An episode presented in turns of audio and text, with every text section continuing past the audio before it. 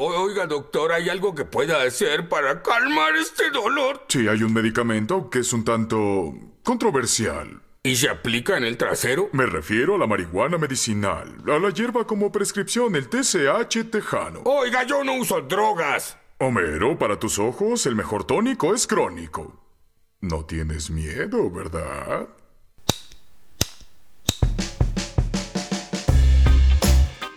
Estás a punto de escuchar el podcast La Voz del Cannabis, un programa que llega a ti inspirado en el amor y la pasión de un grupo de amigos por el autocultivo legal y las experiencias provenientes de la milenaria planta del cannabis. La Voz del Cannabis, el programa que eleva tu mente sin que sean las 4.20.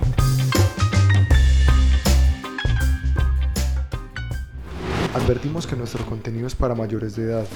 No motivamos el consumo de cannabis o malas prácticas que puedan llevarse a cabo con la planta. Ahora sí, empecemos.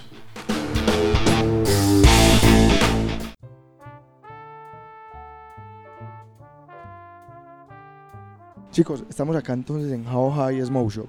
Para mí una de las mejores tiendas de artículos y parafernalia de la ciudad de Medellín. Aquí nos encontramos entonces con Paco. Paco, bienvenido a La Voz del Cannabis. Muchas gracias.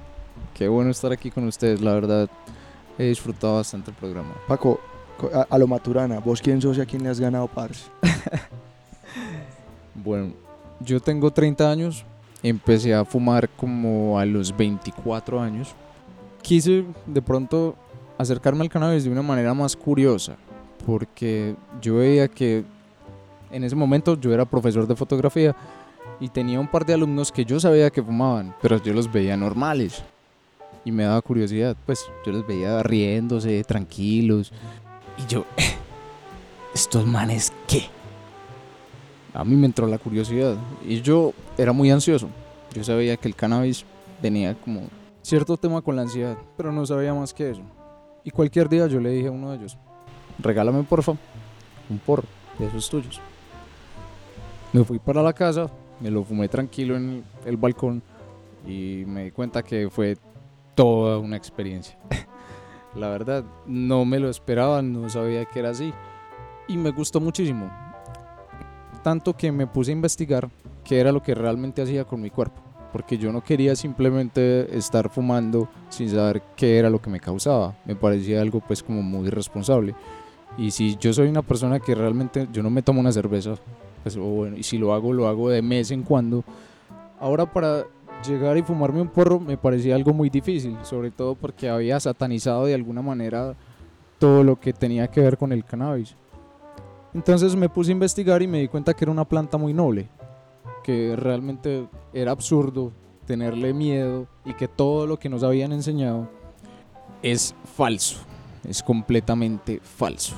O sea, la planta no mata, está lejos de matar. No es la mata que mata. No, es la planta que da vida. Y es una planta que me ayudó a salir de pronto de una crisis de ansiedad muy completa, muy compleja, perdón. Y tengo mucho, mucho, mucho que agradecerle.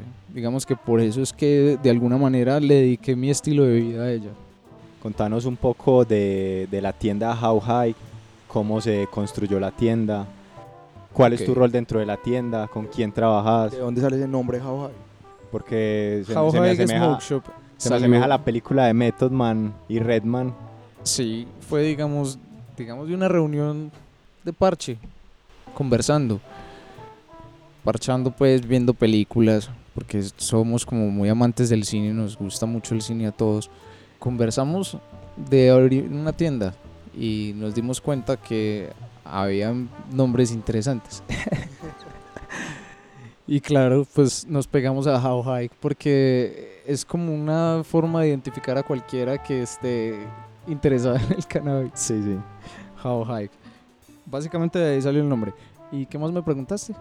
El acercamiento que tenés con Ok. la tienda, cuándo se fundó la tienda, cómo ha sido la, el proceso de la tienda desde el momento en que se fundó hasta hoy en día, el crecimiento. Llevamos aproximadamente tres años y larguito, ¿no? Hemos trabajado aproximadamente como, ¿qué? Cuatro personas. Yo llevo como tres años en la tienda, pues haciendo diferentes roles. Primero estuve atendiendo eh, como yo soy fotógrafo, eh, siempre me he encargado como todo el tema de redes y de fotografía. Mm, ahora estoy como en el tema de administración y como de otras cosas. Bueno, ya conocimos entonces las generalidades de How High, de qué venden, de la diversidad de público que aquí entra.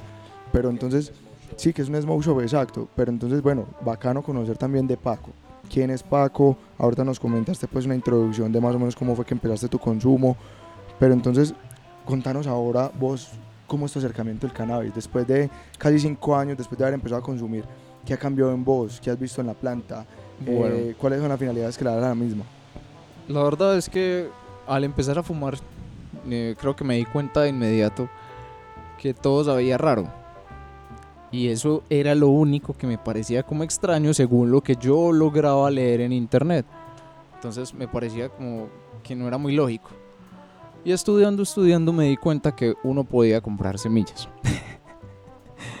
Eso fue todo un hallazgo, porque darme cuenta que todas esas supuestas variedades que yo encontraba en internet sí eran reales y que todo eso que yo probaba eh, estaba lejos de lo que podía salir de esas semillas, digamos que me emocionó mucho. Entonces me puse como un Lo, loco. lo que fumabas acá en las calles de Medellín, pues Total. era basura, pues. Sí, porque es que te dicen, ah, mira, esto es OG Kush, esto es Sour Diesel, esto es no sé qué, y resulta que todo es lo mismo. Lo mismo. todo es lo mismo. Entonces te engañan con un montón de cosas, es uno esperando disque efectos distintos porque todas estas plantas tienen efectos y propiedades completamente diferentes y resulta que siempre es la misma vaina. Entonces yo decía, pero ¿qué es lo que pasa? Encima me picaba la garganta, etcétera. Yo dije, no, definitivamente hay que sembrar. Y cuando me metí en el tema de cultivo, me di cuenta que era demasiado apasionante ver una simple planta estar creciendo día a día. O sea, ver cómo le salen hojitas, cómo va cambiando, cómo va creciendo, porque realmente según como su estado es súper distinta. Claro. O sea, no Cuando es lo mismo una plantulita de enfermita. 20 días a una planta que ya tenga más o menos un mes o ya con sus dos meses de vegetación. Es una planta totalmente distinta. Es realmente muy apasionante. Cada planta, yo pienso que cada planta es, es única. Nosotros hemos hablado mucho y asemejamos mucho como el tema de, de- de una semilla. Una semilla es como un, un feto, es un bebé. Entonces cada planta es única. En, Correcto. en su de hecho, especie, hubo de hecho- momentos en que me daba pesar hasta cortarlas. sí, total. Sí, eran No, y hemos hablado Muy mucho, hermosas. hem- hemos hablado mucho, Paco, son tan únicas que, por ejemplo, vos puedes tener una planta que te nace con una malformación y es lo mismo que un ser humano. O sea, de hecho, ningún ser humano es perfecto. ¿Y sabes qué es Entonces, lo más curioso? Los seres humanos critican a las personas que son imperfectas, por así decirlo, porque nadie es imperfecto ni perfecto, ¿cierto? Yo creo que eso no debería... Las personas no deberían clasificarse así. Y las plantas cuando salen con este tipo de cositas, por ejemplo, que sale trifoliar, por ejemplo, eh, o sea, salen extrañas desde chiquitas, esas son las más lindas. Esas plantas crecen increíbles a veces. Es una locura esas plantas. Es lo mismo que pasa, por ejemplo, cuando una persona, por ejemplo, yo sufro de tiroides. Nací con problemas de tiroides. Claro. El hecho de que uno tenga un problema de esos no quiere decir que uno no es especial, pues que uno es un ser especial. Es que también, yo creo que el lenguaje hay que cambiarlo. porque llamar esas cosas problema. Empezando por ahí. Somos, somos, sí, correcto, eso no tiene por qué ser un problema. Las personas creo que nos, nos juzgamos mucho y empezamos por el lenguaje. Es, es complicado eso. Pero bueno. Empezamos a sembrar. De verdad, hay que sembrar. Tanto que creo que el año siguiente eh, hubo la primer copa canábica que yo supe aquí en Colombia. Se llamaba Copa Canábica El Copo. Estuve 2015. allá con una muestrecita muy sencilla, pero solamente quería, la verdad, conocer el lugar.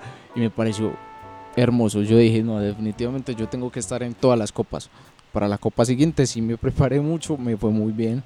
Eh, me gané el primer y segundo lugar en extractos. Siempre he ido con extractos prácticamente, exceptuando un par de veces que he llevado flores. También me ha ido bien con las flores. No sé, pero sí soy como más amante en los extractos en ese tema. He ido a unas copas en Cali, muy buenas. Se llama mm, Copa Farallones. Eh, En este momento hubo una hace que un mes. Lastimosamente no estuve porque tenía muchas cosas que hacer por acá. pero vamos a ver cómo nos va este año. Si nos ponemos a mirar desde un punto de vista muy, muy objetivo legalmente, pues hablando, ese tema del, autocultivo creo yo pues que es una salida bastante importante al tema del narcotráfico. Eh, eh, eh, esa persona, pues mira que vos empezaste, eh, hiciste una transición de decirte que te estaban vendiendo la misma basura y que encontrabas todos los días lo mismo, el mismo efecto, el mismo picor en la garganta, a empezar a ver cómo tus plantas mal formadas o bien formadas o con sus condiciones particulares pasan a ser tu, tu consumo y, y- y creo que fue una persona que se, la se, se extrajo del- de, de ese tema del mercado negro, que creo que sería algo muy importante que, que empecemos a fomentar. El tema del autocultivo es una cosa que realmente es necesario y la voz del cannabis y creo que How High Smoke Shop es un, es un trabajo que debemos de empezar a hacer, al igualmente que toda la comunidad empezar a sacar a todas las personas de las plazas. Una cosa pues que empecemos, de- creo yo que podríamos empezar a trabajarle bastante duro. ¿Qué opinas al respecto vos, Paco? Total, es que cuando tú te das cuenta que la ley te permite tener 20 plantas, te das cuenta que eso es una locura. Con 20 plantas puedes hacer maravillas, puedes hacer medicina para toda tu familia fácilmente. Cuando tú coges una planta entera y la conviertes en alcohol y se la regalas a tu tía, a tu mamá, todo eso, le estás haciendo un favor gigantesco. el beneficio que le trae es una persona que tiene un dolor. Yo, yo hace poco tuve un accidente, pues no un accidente, tuve un incidente en una moto que me caí. Hermano, el alcoholcito que yo hacía, o sea, eso era lo único que a me calmaba el dolor. Las drogas, lo que vendría siendo el medicamento me ponía a dormir, me mantenía dopado, un montón de vainas. Y el alcoholcito, esa mera vaina, me empezó con la inflamación, empezó a reducir desde un punto de vista personal. Y, y, pues ya lo que ha sido toda la familia mía, a todo el mundo yo lo mantengo dotado de alcoholcito, de pomaditas y, y siempre ven sus beneficios. Te creo totalmente, es que yo mismo soy pues, realmente un caso de eso. Más por el tema de la ansiedad, porque realmente cambió mi vida. Yo tomaba pastillas para la ansiedad que me recetaron que realmente son fuertes. Y el cannabis me hizo que las dejara sin ningún problema. Completamente. Eso claro. es, pues es mucho para mí, es mucho para mí, sobre todo porque me dio mucha tranquilidad. Yo puedo estar tranquilo sin pastillas o tranquilo sin cannabis también. Eso es algo único. Actualmente, ¿cómo combinabas ese tema de la fotografía con el cannabis? Creo que has hecho bastante énfasis en el tema de la fotografía y es, y es muy bacano ese cuento. Pues ve, yo soy fotógrafo hace 12 años. Y el tema del cannabis, como hace tan poquito tiempo lo estoy tocando, tan poquito tiempo, son 6 años que considero que es poco tiempo, es un mundo gigante, pero hay tanto para hacer con el cannabis que es difícil escoger. Últimamente me estoy yendo más como por el tema de la macrofotografía, que realmente me parece espectacular y realmente es muy complicado, pero es muy apasionante porque ves las cosas de otra manera. Es otro mundo.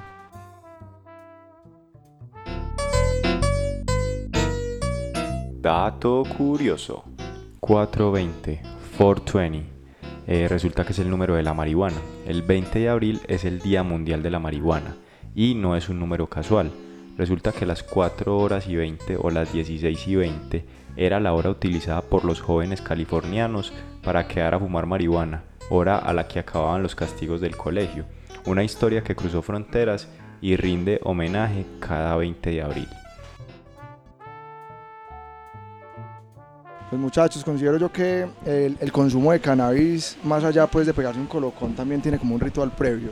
A diferencia de lo que es el cigarrillo y el licor que va más allá de, de, de destapar una botella, una cajetilla de cigarrillos o algo, parce, pues lo que es ese tema de buscar las buenas flores, lo que vendría siendo pasar por el grinder, un buen papel, pegarlo y sollársela, pues es también un ritual que también hace parte de la traba. ¿Qué opinan ustedes? Totalmente. Cada quien tiene como su tipo de ritual con el cannabis, pues a muchas personas les gusta solamente el hecho de pegar un porrito porque les parece algo muy especial. A otras personas simplemente no les gusta un porro porque les aporrea un poquito la garganta, entonces ya buscan vaporizadores, buscan bongs. Pues la verdad hay muchísimos tipos de consumo en este momento. Ahí es donde el smoke shop, digamos que entra en juego. Bueno, entonces en el capítulo de hoy, que es el capítulo número 10 del podcast, ya tenemos 10 capitulitos. Entonces queremos que los oyentes entiendan y aprendan. Ya vimos hace una semana que era un grow shop. En este capítulo queremos que entiendan que es un smoke shop. Que es un smoke shop. Exactamente. Totalmente. Porque es que Entonces- mucha gente sí no tiene ni idea cuando ve estas cosas, smoke shop, grow shop, head shop, O sea, hay como ciertas terminologías con el tema que la gente no tiene ni idea qué son. ¿Verdad, Paco? Se dice smoke shop y head shop. ¿Serían la misma cosa o hay es diferencias? que el head shop puede incluir otro tipo de productos. Digamos, aquí en Colombia no tanto. Pero digamos hay países donde venden hongos legalmente, donde venden esta clase de cosas. Tú encuentras en un head shop esa clase de productos. Ah, en cambio en un ok. smoke shop vas a ver todo lo que tenga que ver más fácil con fumar o vapear. Excelente. Básicamente Excelente diferencia. explicación. Bueno, entonces nos encontramos acá en How High, una de las tiendas más reconocidas acá en Medellín, Smoke Shop. Como pueden observar ahí en el en vivo, nos trajimos el estudio con nosotros. Primera vez que viajamos con el estudio Sí. y les agradecemos pues mucho a ustedes por la invitación. Siempre están bienvenidos. Bueno, ahora sí entremos entonces en materia. Queremos saber desde, desde su punto de vista, ustedes que son expertos en el tema, ¿qué es un smoke shop? Arranquemos por definir qué es un smoke shop. A ver, básicamente yo diría que un smoke shop es un lugar donde tú puedes encontrar todas las cosas relacionadas en el cannabis sin incluir el tema de grow, ¿cierto? O sea, quiero fumar cannabis. En un smoke shop es donde yo voy a encontrar todas las opciones que puedo tener disponibles, desde innumerables marcas de cueros, de todos los tipos de materiales, porque hay muchísimos tipos de materiales. Tenemos muchos tipos de cristalería, ya sean bong, pipas, sean rigs para wax, sean Nectar Collector o sean simplemente accesorios, vas a encontrar, digamos, cosas más tecnológicas como una Magical Butter que te permite hacer mantequilla, aceite, cosas como esa. O sea, todo lo que tenga que ver con consumo de cannabis. Bueno, para aclarar a la gente, en un smoke shop se puede conseguir marihuana. En ninguna parte puedes conseguir marihuana Pues, legalmente. Legalmente, al menos en, en How High se No puede es posible. marihuana. Listo, no, es, es una cosa que tenemos que tener claro y que la gente sepa que al menos en la legislación colombiana está prohibido la venta y distribución de cannabis a menos de que se tenga pues una licencia para ello, pero entrada, pues, Exactamente. Y eso que aún con la licencia tú no puedes vender todavía. Digamos que esa realidad se nos dará en 3, 5 años, pienso ojalá, yo. Ojalá. llegar al día, llegar al día. Paco, ¿por, por qué, por qué decís que más o menos cinco años? A mí me parece interesante eso que estás diciendo. Pues ve, yo simplemente hago como números según lo que he visto como ha avanzado el cannabis en los últimos años en el país, porque pasó de ser un tema extremadamente tabú. Yo mismo hace no muchos años, eh, si tú fumabas, yo no quisiera hablar contigo. O sea, estaba hablando de hace 8 años, 10 años. Y te aseguro que no soy el único que pensaba así. O sea, son muchas personas que piensan que el cannabis es una planta mala, que es una planta que te hace daño, que te puede destruir la vida y no hay nada más alejado de la realidad. Es otra pregunta que se nos viene a la mente cuando hablamos de smoke shops. Por ejemplo, para el caso de How High, ¿qué es lo que más se vende acá? De, de todos los artículos que ustedes venden, ¿qué es lo que más se vende? Una, una pipa en especial, un tipo de bong, los cueros. Eh, lo que más se vende, la gente todos los días viene a comprar cueros o tabacos para fumar. Entonces yo pienso que ese es el consumo que hay más fuerte, que es el, el porro, ¿cierto? Después de eso hay mucha gente que ya quiere tener un consumo más saludable. Digamos que aquí vienen personas de edad adulta, Sí. bastante, y ya quieren cambiar sus hábitos de consumo, entonces se van más por algo tan saludable como lo es un vaporizador, que si bien puede ser para un fin recreativo, medicinalmente también es una muy buena propuesta. Luisa y muchachos, a ver, aquí en el Smoke Shop hay algún tipo de restricción para el ingreso al público. Tenemos de pronto que, por ejemplo, que pueden entrar menores de edad o solamente mayores de edad. ¿Cuál es el público que puede ingresar a un Smoke, Sh- a un smoke Shop sin tener ningún tipo de restricción? Bueno, lo ideal es que siempre vengan eh, mayores de edad. Los menores de edad solamente se están acompañados de adultos responsables. Porque aquí también vendemos, eh, tenemos maletines que son súper lindos y súper parchados y a, los jóvenes les gusta mucho. Camisetas, vendemos, eh, pues vendemos para también eh, estilo de vida, ¿cierto? Entonces, cuando vienen, entran también con, con sus papás normalmente, entonces le preguntan, bueno, ¿y para qué es esto? Ya eh, que sea una labor también de- del padre de educar al hijo y de decirle también. esto es para uso de marihuana o esto es para esto y que sea una responsabilidad del padre también. Nosotros acá menores de edad solamente no les vamos a vender. Sí, es que yo me acuerdo que pues la, la percepción con la que yo crecí era que el consumidor de marihuana o sea, era un ladrón o pues así en la casa nos mostraban a nosotros eso, Ujú. pero ahora pues son los parceros de uno. Entonces, ya es una cosa bastante curiosa. Bueno, y a ver, aquí, aquí hay una cosa que estabas tocando pues que relacionadas a las personas mayores. El público que se tiene en un smoke shop ¿cómo se divide? ¿Mayores, personas de qué edad, menores, eh, más o menos, hombres, mujeres? ¿Cuál es el Bueno. público que más viene acá o qué? Si yo pudiera eh, definir el público, la verdad es que es un público muy variado. Y más en esta Smoke Shop, porque yo siento que acá la gente mayor tiene una confianza, se siente cómoda viniendo acá. Entonces, aquí vienen muchas personas adultas, eh, adultos mayores, eh, pero también viene gente joven. Y si vamos a hablar de género, sí veo eh, de pronto que en el género masculino este tema es más, pues es más frecuentado. Las mujeres no vienen tanto. Aquí sí vienen muchas mujeres adultas. Personalmente me ha tocado atender tal vez abuelitas que vienen sí con sus dudas acerca del cannabis. De pronto me dicen, mira, yo llevo toda la vida consumiendo y quiero buscar algo más sano. ¿Qué me puedes aconsejar? ¿Cómo me ayudas? Entonces ahí es donde buscan vaporizadores. Ya, ya saben lo que están buscando. Es muy curioso. Están muy informadas. Llegan de una con la información ya acá. Bueno, hablemos ahora. Pues, ¿qué, qué rango de precios estimados se maneja en un smoke shop? O este smoke shop en particular. Pipas encontramos desde 7 mil pesos hasta 570 mil pesos. Literal. Sí, las pipas más sencillas de 7 mil pesos. Que es como lo que buscan todos. No más y nada menos que la de 500 es de oro y roca volcánica. Es una pipa muy única. Después tomamos Son una pipas para mirar. Que de hecho creo están hechas a mano. Vienen y todo con un número de serial. eh, vienen con certificado de autenticidad. Son pipas de verdad muy, muy especiales. Bueno, ya hablamos Y lo mismo con bongs.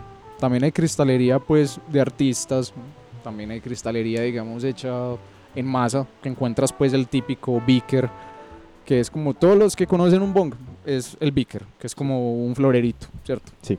Ese es el que todo el mundo conoce, el que probablemente todo el mundo consigue como su primer bong. Pero hay muchos tipos de materiales también. O sea, Sí. todo lo que es con vidrio es una locura. Listo. Eh, entonces, aprovechando que estás hablando de eso, vamos a entrar un poquito más en materia ya de los artículos como tal. Nosotros tenemos una propuesta, pues porque sabemos que venden infinidad de productos en el Smoke Shop. La idea es que mencionemos cada uno de los elementos que les vamos a proponer y Ok. hablemos de las características principales. Entonces, un primer elemento que tenemos acá en el listado es los papeles o cueros. ¿Qué tipos de papeles hay? ¿Qué tamaños?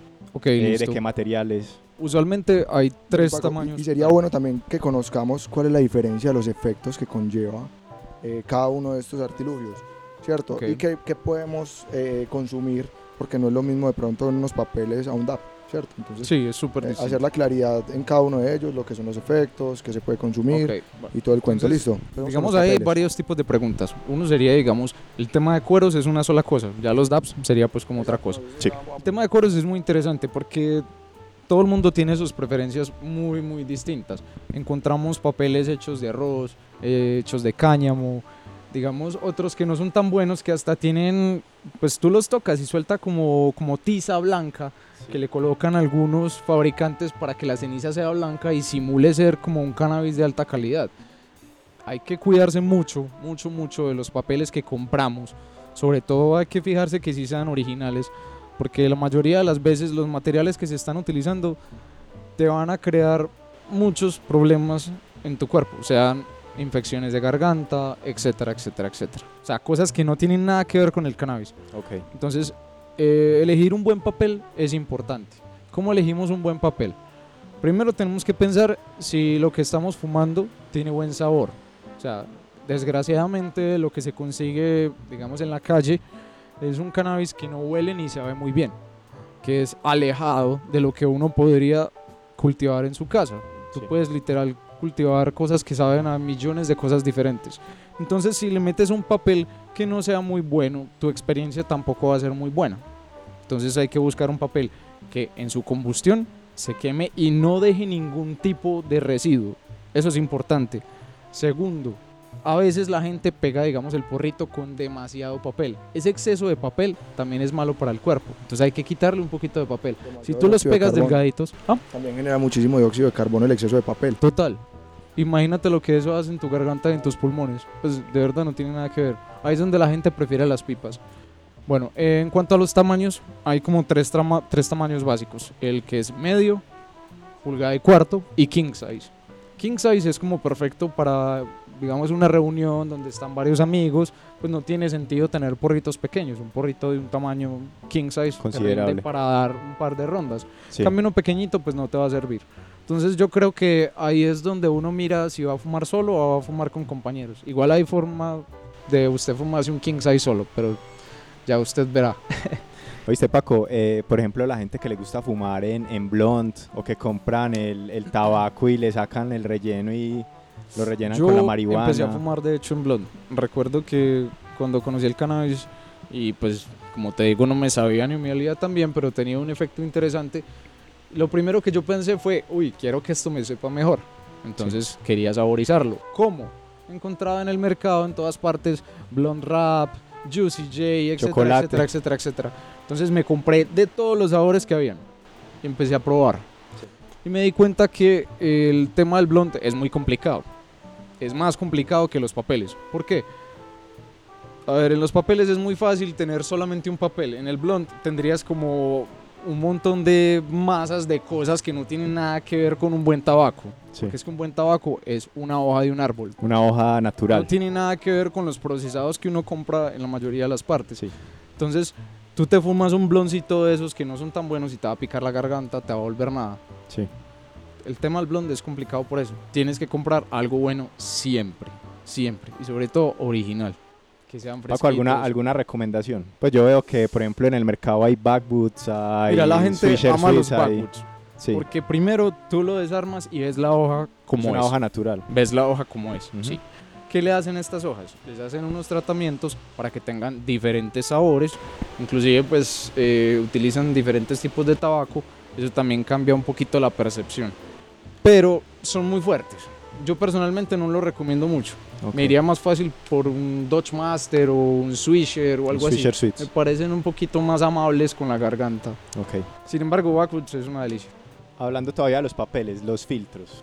Hay Ve, varios tipos de filtros también, Ahorita ¿cierto? estábamos hablando del filtro. Que el filtrico de cartón, que el filtrico de... de Sí. Este no sé cómo se llama. No, y hay es de todo tipo de filtros, como decís. O sea, hay unos que tú puedes armar, hay unos que vienen ya preenrolados y hay Ajá. unos que vienen o sea, ti- tipo cigarrillo que viene como, como una espumita. A mí los de la espumita, como te contaba ahorita, no me fue muy bien con la espumita porque lo que me fumaba con esos filtros no me hacía ningún efecto. Y me di cuenta que era el filtro cuando cambié, o sea, el mismo porro me lo armé con otro filtro y dije, wow, solamente esta espumita me está tirando pues como toda la experiencia. Entonces, la verdad, es mejor no utilizarlos, pienso yo. Filtro es cómodo, pero pues lo puedes hacer tú mismo, con un cartoncito, no es muy complicado. La gente se complica mucho con eso. Incluso ya vienen los cueros con unos, eh, con unos filtricos de papel y también son muy cómodos a la hora pues, del consumo y armar. Sí, igual si tú no tienes filtro lo puedes hacer con el mismo cuero. Sí. Igual es muy cómodo fumar con filtro. A mí no me gusta fumar sin filtro. Es- se llena uno los dientes de resina, los labios y eso es muy incómodo. Sobre todo si estás fumando con alguien más, pasar un porro lleno de resina es incómodo. Ya, yo creo que el papel ya está bastante, estamos muy claros con ellos.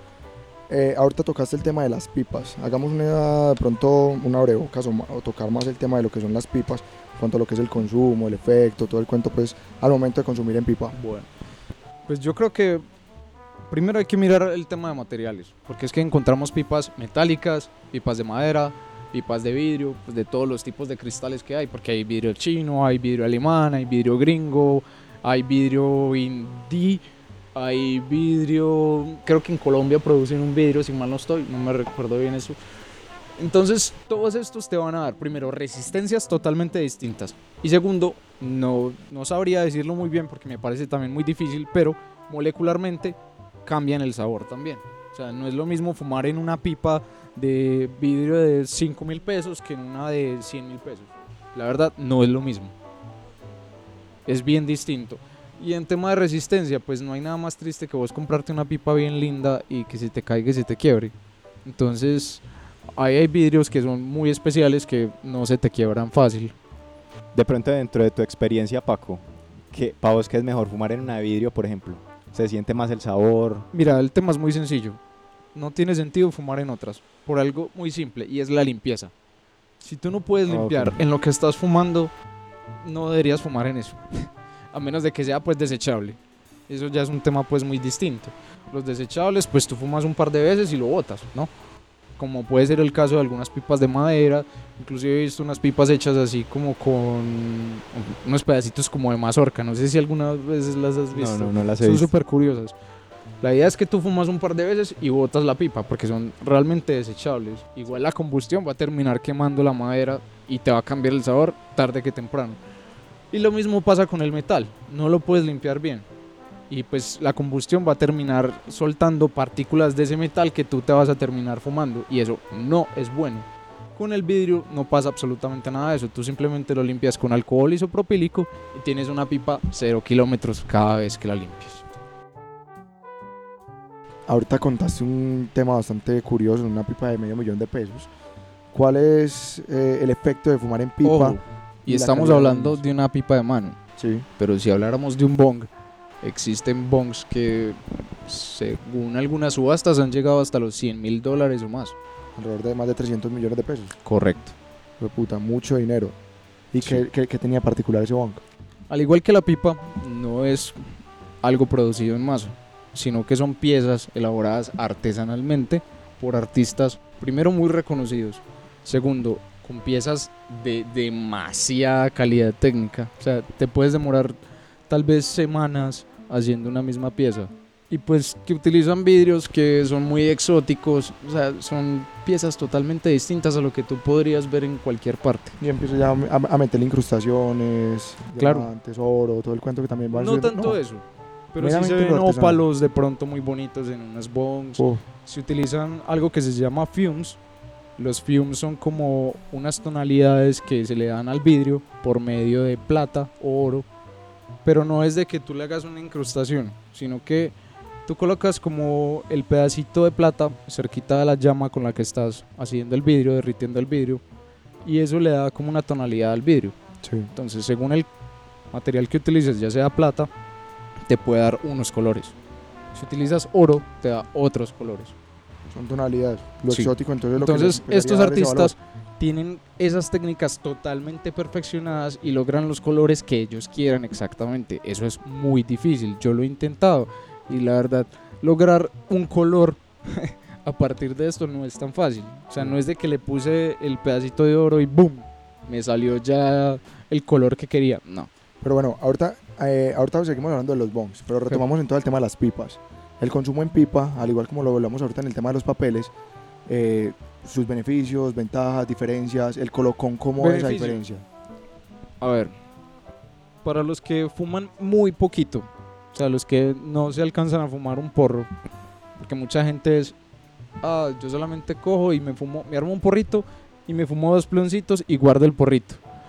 Entonces, ¿qué pasa ahí? Te estás guardando una pata para volverla a fumar, volver a pagar y así. Eso no tiene sentido, te vas a ver horrible. Vos sos el usuario perfecto para una pipa. O sea, es decir, si tú fumas poquito, usa una pipa. Te desembalas con eso.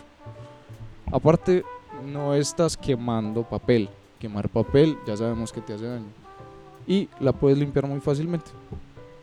Perfecto. Eh, Para eso es una pipa básicamente. Y ese tipo de usuarios. Excelente. Eh, Paco, hablemos ahora de, de los famosos bates, que por ahí existe como la, la idea de que el bate, pues la estrategia de venta es que el bate minimiza el olor, que es más, más, como se, más discreto exactamente. Puede ser más discreto, pero no mucho. Realmente pipa es pipa. Seamos lógicos. ¿Qué tiene el bate? Que tú no vas a, digamos, exponer el material que estás quemando mucho. Entonces, como se queda dentro de una especie de cápsula, entonces sí minimiza el olor. ¿Cierto? Porque tú puedes coger, fumar y guardarlo en un bolsillo. Porque como no está expuesto, pues no, No te no va a quedar nada, ¿cierto? Cosa que no pasa con una pipa. Una pipa, digamos, normal de vidrio, si tiene el material expuesto, entonces tienes que deshacerte y limpiarla si quieres guardarla en otra parte. En eso se ayuda, pero de que huela menos, no. Lo que va a oler es el material que estás quemando, punto. Ok. Bueno, ahora continuemos con los bongs. Eh, hemos visto, Paco, nosotros, por ejemplo, videos en la internet muy común que hay personas que al bong, o sea, al, al bong normalmente se le echa agua, ¿cierto? Como para Eso es, para la, la función es para filtrar y para Sí. enfriar también de cierta manera el humo. ¿o no? Sí, claro, pero igual Ok. tú puedes utilizar agua caliente si, si te da la gana. Pues puedes utilizar agua fría, puedes utilizar agua al clima. agua Dependiendo de la caliente. experiencia, pues cada... cada Claro, todas son súper distintas. Y hay personas que utilizan, por ejemplo, vino, licores. No eh, es recomendable. La verdad, pues a mí nunca me ha pasado, pero se supone que si utilizas algo que tenga alcohol, si te das cuenta ahorita cuando me viste fumar, eh, cayó varias veces como una flamita, Sí. así al agua. Entonces, Sí. ¿qué puede pasar? Se puede prender esa vaina. Tú no quieres que se te prenda el bong mientras sí. tú estás fumando. Definitivamente es una mala idea. Para, para los oyentes que están interesados en ver el video del que está hablando Paco, lo vamos a subir al Instagram, que se pegó tremendo bong ahorita. El bacano. es mi mejor amigo. No, en serio, es una belleza. es muy fácil dosificarse con un bong. Eh, hablemos entonces ahora de los DAPs. ¿Qué son los DAPs? Mira, Eh, básicamente los DAPs son concentrados de cannabis, ¿cierto? Hay muchísimos tipos de concentrados de cannabis. Encontramos, encontramos con solvente y encontramos sin solvente, ¿cierto? Hay de todo tipo en el mercado, pero lo mejor, lo mejor, lo mejor es que los hagas tú si puedes. ¿Por qué? Garantizas la calidad del producto. Que eso es como lo principal en cuanto a los DAPs, calidad del producto. Más que pensar, ah, que con solvente, que sin solvente, no. Piense primero en la calidad. Siempre trate de llegar a lo mejor. ¿Por qué? Porque es un tema de salud. Muchas veces cuando hacen extractos con solventes, no los purgan bien. Y tú te estás fumando una cantidad de solventes y de sustancias que te pueden hacer muchísimo daño. Ahí es donde el sin solvente gana. Y eso lo puedes hacer tú. ¿Qué hay que hacer? hay que decidir primero qué tipo de extracto hacer. Se puede hacer hashish, eh, puedes hacer un bubble hash, puedes hacer un dry sift. Eh, cualquiera de estos métodos lo puedes convertir en DAPs. O si haces un buen bubble hash o un buen dry sift, lo puedes dabear directamente. Pero eso la verdad es muy complicado. Tienes que tener mucha experiencia si quieres lograr, digamos, ese tipo de calidad. Paco, la calidad de la flor, la variedad de la misma, influye en el resultado final del DAP. Claro, 100%, porque hay variedades que no producen tanta resina como otras. Entonces, bueno, esas son dos cosas, calidad y cantidad. Tú puedes buscar variedades que tengan perdón, muchísima cantidad de resina, pero no tan buen sabor, que es lo que uno realmente busca con un buen extracto, que tenga muy buen sabor, pues más que efecto, porque un DAP siempre va a ser fuerte, así sea pequeño siempre va a ser fuerte. Entonces lo que se busca más que todo es que tenga un buen sabor. Y el tipo, índico sativo también. O sea, Eso no conlleva el importa. DAP de la sativa, eh, conlleva que su colocono, lo que, el efecto que te va a generar también va a ser eufórico o ahí se Claro. perdería esa característica. No tiene por qué. Un buen extracto, bien hecho, no tiene por qué cambiar ninguno de los cannabinoides. Si tú sometes el extracto mientras lo estás haciendo a temperaturas muy altas, sí puedes cambiar eso. Entonces, volver las cosas que pueden ser como muy eufóricas, eh, cambiarlo a algo totalmente sedante. Una sativa pasarla a una índica, entonces No una- exactamente. Pero sí cambiarlo un poquito el efecto. la calidad entonces Sí. depende del- de la buena extracción. Entonces ahí importante tener en cuenta de hacerlo uno mismo, sería como la conclusión, porque Claro. en últimas eh, que alguien te lo dé o alguna cosa sería prácticamente como estar contribuyendo a comprarle a alguien, a menos que sea un parcero, pues. ¿Sí o qué? No, y no Entonces, solamente eso, de verdad hay que pensar en la salud. Yo creo que el tema de la salud es lo más lo más, lo más importante, claro que sí. Bueno, hablemos ahora de los famosos vaporizadores, que ya hoy en día eso es una cuestión pues mundial, es a nivel mundial. Eh, sabemos que hay de muchos tipos, sabemos que hay de, de baterías, sabemos que hay herbales, sabemos que hay con el aceite. Eh, un poco, Paco, porfa, a- al tema de los vaporizadores. Ok, básicamente em, si estamos hablando exclusivamente de vaporizadores para cannabis, hay dos clases, vaporizadores portátiles y de mesa, ¿cierto? De mesa hay muchísimos que son realmente interesantes. Por ejemplo, en estos días vendimos acá en la tienda un volcano. Es considerado uno de los vaporizadores, si no es que creo que el único, que es realmente medicinal, porque tiene un completo control de lo que estás haciendo con el material que vas a vaporizar. Es una belleza. También pues hay algunos que simplemente le conectas una manguerita, pues en el caso del volcano es una bolsa que tú puedes coger y vapear por medio de una válvula. Pero también están los que tienen una manguerita que tú lo tienes digamos al lado de tu cama, lo prendes y vaporizas, es muy bacano. Ese es más sencillito, pero es bien. Y ya están digamos los que son portátiles, que es los que todo el mundo conoce. ¿Qué es lo bacano de esto? Que los puedes llevar en tu bolsillo a donde tú quieras. Usualmente son muy pequeños. Hay en todo tipo de formas. Hay cuadraditos, hay unos que son más largos, hay cilíndricos, etc. Oíste, Paco, ¿cómo, ¿cómo sabe la persona cuando está consumiendo con el VAP? Pues, por ejemplo, un volcano. ¿Cómo sabe la persona ya cuando la materia vegetal o, o lo que se está fumando Es ya, ya se acabó? A ver, en el caso de un volcano, digamos que llenas, ni siquiera tienes que llenarla completamente, hasta un 70% la, la recámara. La llenas pues de cannabis y puedes llenar más o menos, eh, según la cantidad de resina que tenga la planta, lógicamente, un par de bolsas. Entonces con un par de bolsas realmente tienes un muy buen efecto. Eh, es muy fácil saber cuándo se acaba, digamos, ya el material en el volcán. Y no solamente en este, sino en cualquier vaporizador. Primero, el sabor cambia. Te vas a dar cuenta en el caso del volcano, por ahí la tercera, cuarta bolsa, va a empezar a saber medio extraño, ¿cierto? Tú vas a alzar la recámara y te vas a dar cuenta que ya está como cafecito. ¿Qué es lo bacano de vaporizar? Ese material no se pierde. Puedes utilizarlo para hacer pomadas, alcohol, comidas, etc. Sigue teniendo efecto psicoactivo. Total, te lo puedes fumar si quieres. Y también medicinal. Sino que ya no te vas a dar igual, ¿cierto? Pero puedes utilizarlo perfectamente. Eso es lo que es genial de los vaporizadores. En cuanto a materiales de consumo y todo el cuento, pues yo creo que estos eran como los más generales. Pero también vemos que en lo que son los, los smoke shop, vemos que en los smoke shop no solamente nos centramos en lo que vendría siendo los aparatos de consumo, sino lo como hicimos la introducción ahorita, como todo ese ritual previo al consumo también tiene como sus, sus artilugios y sus huevonaditas. Entre ellos vemos que entonces que están los ri- grindes o rascadores, de pronto los mismos para guardar lo que son las extracciones o, lo- o- o la materia vegetal, los mecheros, los limpiadores de los mismos utensilios y vendría siendo los bongs. ¿Qué nos puedes hablar de eso? La calidad de los mismos, la importancia de un buen rascador y esas cositas. Pues a ver, yo creo que todo stoner tiene que tener un kit muy básico, ¿cierto? Ya sea como fume, sea que fume en pipa, sea que fume en porro, sea que fume en bong. A todos nos hace falta primero una bandeja, porque es que siempre se embala uno que dónde rasco.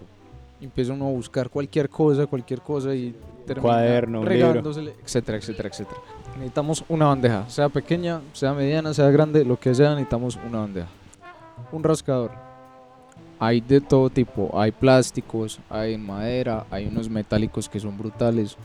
Inclusive hay algunos que son tan tan tesos que le puedes colocar flores frescas y te la rascan. Oh, es increíble. buen- o Sí, claro. afilados. Mucho, bastante. ¿Qué es mejor? Ahí, materiales ahí en el tema de los grinders, eh, ¿es mejor uno de plástico, uno metálico? ¿Qué- Yo qué creo que vos? depende de lo que uno esté buscando. Si estás buscando algo que sea bastante portátil, pues los plásticos te sirven mucho. Pero si vas a estar en tu casa o vas a estar, no sé, con tus amigos, puedes utilizar uno metálico, ¿no? Es Sí. más fácil, la verdad rascan mucho mejor. Aquí como dato anecdótico me acuerdo que mi primer grinder estaba yo empezando en este cuento del cannabis y conseguí uno de esos que eran, me valió 15 mil pesos en el año 2007, 2008, 2008 ya, ya tenía los 18. Y hermano, y eso, uy, parce, eso era de madera y eran puros clavitos. Wow, Y eso, vale. parce, supremamente artesanal. qué vale. Y eso, Yo sé. parce, llegaba uno y empezaba... Ah, Lo puta, que pasa es que. Esos grinder, uno los compra- esos grinder uno los compra es más pensando como en algo bonito para tener guardado, pienso yo, ¿cierto? Porque es que honestamente son bonitos, se ven Como un exóticos, trompo de ¿no? madera. Pero si pensamos en lo que es su función, no son muy buenos. No, Necesitas sí. algo con filo y En- pues su momento- no nos En su momento era porque era lo más asequible. claro, era lo más asequible que tenía en ese momento. O ya Igual- pasaba el de 20 mil, pues y yo cuando estaba estudiando en la universidad y, y sacar 20 mil era, pues prácticamente tenía que irme un día a pie. Entonces, más bien preferí pues por lo que era el, de- el de madera en ese momento.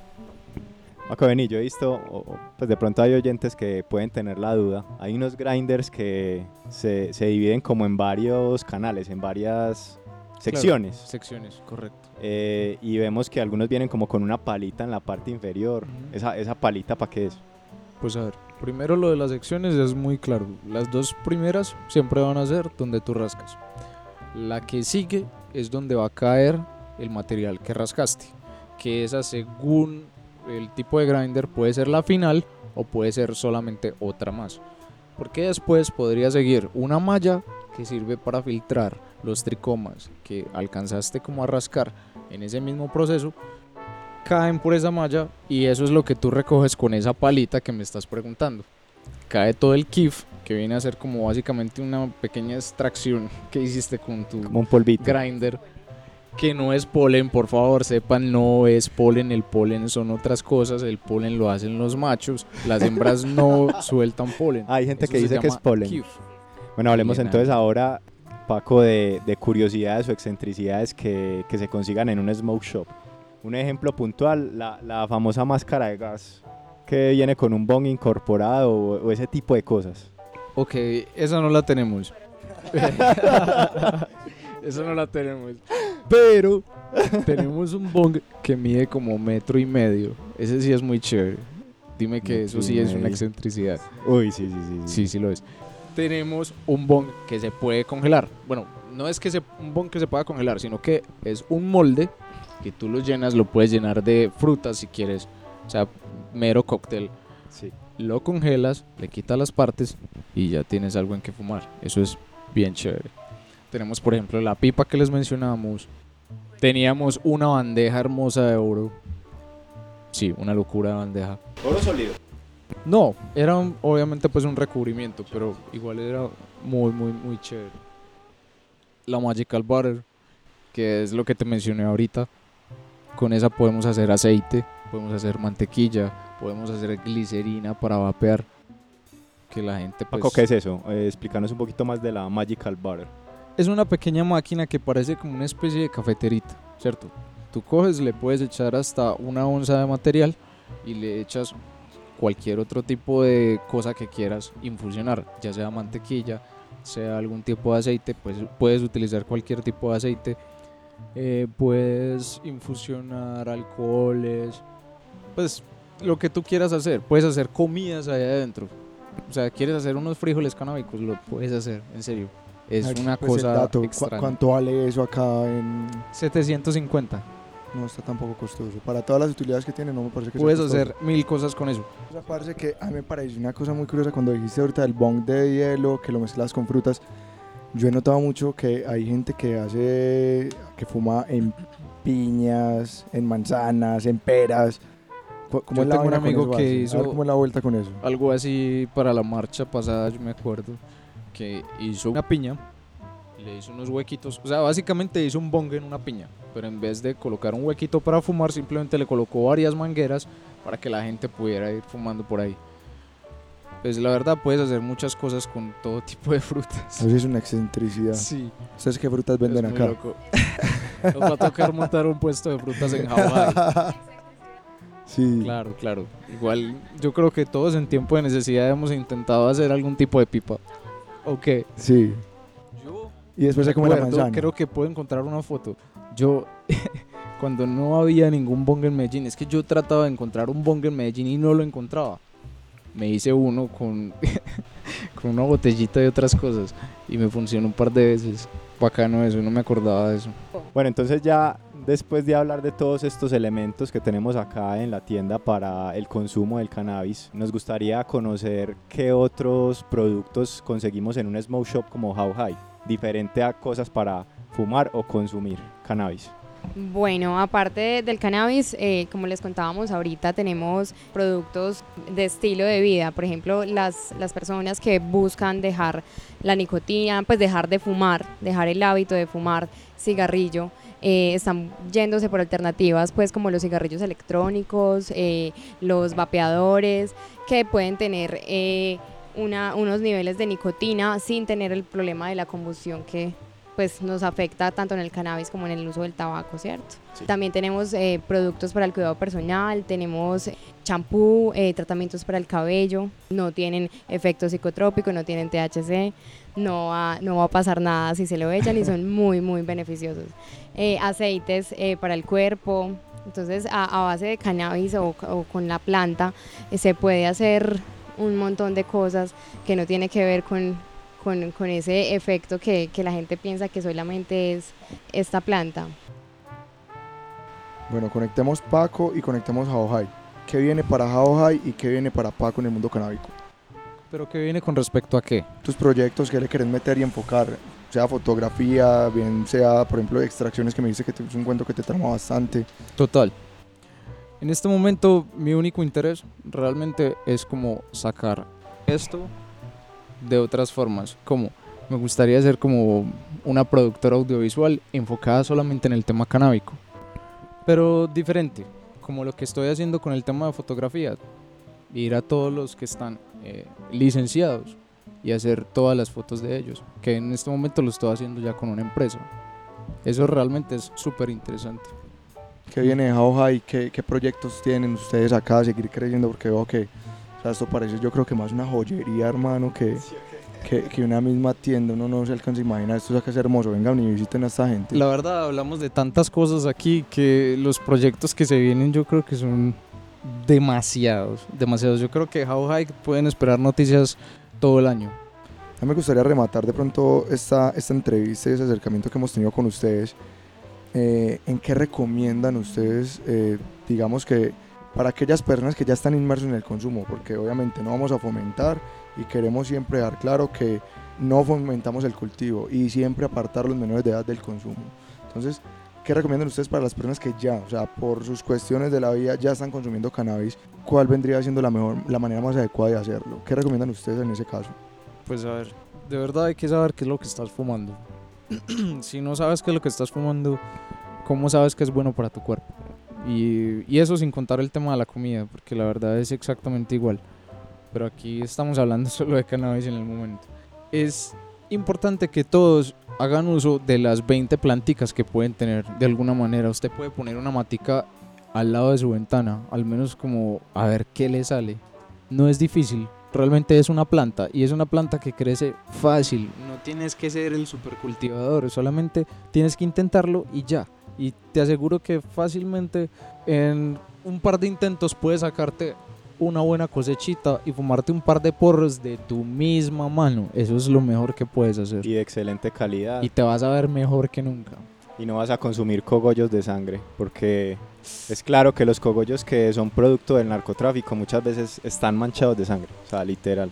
O sea, uno no sabe cuántas personas han, han muerto mirando pues como el fondo del tema. Es un tema muy complicado. Todo el tema de esta guerra contra las drogas es fuerte. Bueno, ya rematamos entonces, vamos a dar las redes, dónde te siguen a vos, dónde siguen a Ojai y listo, alguna cosa más que toquemos, que queramos tocar. Pues yo creo que, a ver, por favor, nos tienen que seguir Instagram, How High Smoke Shop. Sí. Es una página donde van a encontrar en este momento prácticamente todos los productos que tenemos. Nos pueden hacer todas las preguntas que necesiten si necesitan precios nos preguntan por interno porque pues están cambiando mucho. Ustedes saben que el dólar está cambiando locamente entonces es complicado. Paco y traen cositas. O sea yo llegaría a decir bebé y este vaporizador en tal parte lo que tú necesitas sí claro. Excelente. Tus redes sociales parce que te sigan a vos también vos en, dónde estás dónde te pueden encontrar. A mí me pueden seguir en Mary Jane Shots. Todas las, Instagram Mary Jane Shots. O Whitfee también Whitfee 420 pero mi, pues, mi red personal es Mary Jane Shots. Ok, bueno, entonces hagamos una invitación a que todo el mundo venga acá a How High, donde están ubicados, datos de contacto aparte de las redes sociales si tienen algún otro. Ok, primero que todo, llegar aquí es muy fácil. Puedes subir por Las Palmas si vienes, digamos, del, del norte de la ciudad o del centro, de Laureles, esos sectores. Te subes Palmas, coges la inferior y cuando llegues más o menos hasta In China, que es como este restaurante de comida china que es bastante grande, te vas despacito porque en la cuadra siguiente encuentras a How High en todo el Mall Piazza Vela. Tercer piso. Es el primer piso en realidad. Lo que pasa es que este mall es un poquito enredado y algunas personas se pierden un poco, pero por favor, es el primer piso, local 101. 101. Sí. Bienvenidos acá, la invitación está para que vengan y por mera curiosidad si se vengan. O sea, La dirección-. Es fácil, es carrera 29D número 6A05 y el teléfono es 266-7552. Bueno, entonces ya finalmente para concluir, conocimos la tienda How High, nos abrieron sus puertas. Súper bienvenido siempre. Muchísimas gracias. Entendimos de manera muy clara y concisa y nos fuimos hasta el más mínimo detalle qué es un smoke shop, que era el objetivo principal de este programa. Hicimos unas excelentes reflexiones sobre, sobre todo el tema del cannabis y el gran fondo que tiene este tema tan interesante. La milenaria planta que tanto amamos todos. Y por favor, queremos hacer también una aclaración que es muy importante a todas las personas que se quieren acercar a la tienda. Pregúntenos de lo que necesiten menos de cannabis. Por favor, realmente es bastante molesto. No nos gusta que nos pregunten por cannabis. Es ilegal, sépalo. Bueno amigos, hasta acá llega entonces este capítulo número 10 de nuestro podcast. Recuerden que está todo el contenido disponible en Spotify, en iTunes y en todas las plataformas que se puedan imaginar de podcast. E incluso estamos hasta en YouTube. En YouTube tenemos un buen contenido también audiovisual para que, para que se instruyan en la milenaria planta del cannabis. Un agradecimiento muy especial a todos los parceros de How High, a Luisa, a Santiago y a Paco y a Martín que también nos acompañó durante toda la grabación. Eh, un saludo muy especial para todos y recuerden seguirnos en nuestras redes sociales como Instagram, eh, Facebook y Twitter como La Voz del Cannabis Podcast. Y recuerden que estamos disponibles para ustedes cualquier duda en nuestro número de WhatsApp que lanzamos hace un par de semanas, que es el más 57 350 675 0420. Eh, estamos disponibles para lo que necesiten. Eh, nos pueden escribir sus dudas, nos pueden dar sus comentarios sobre el podcast o si están interesados en que o proponernos en hacer algún programa de algún tipo que ustedes imaginen, también lo pueden hacer.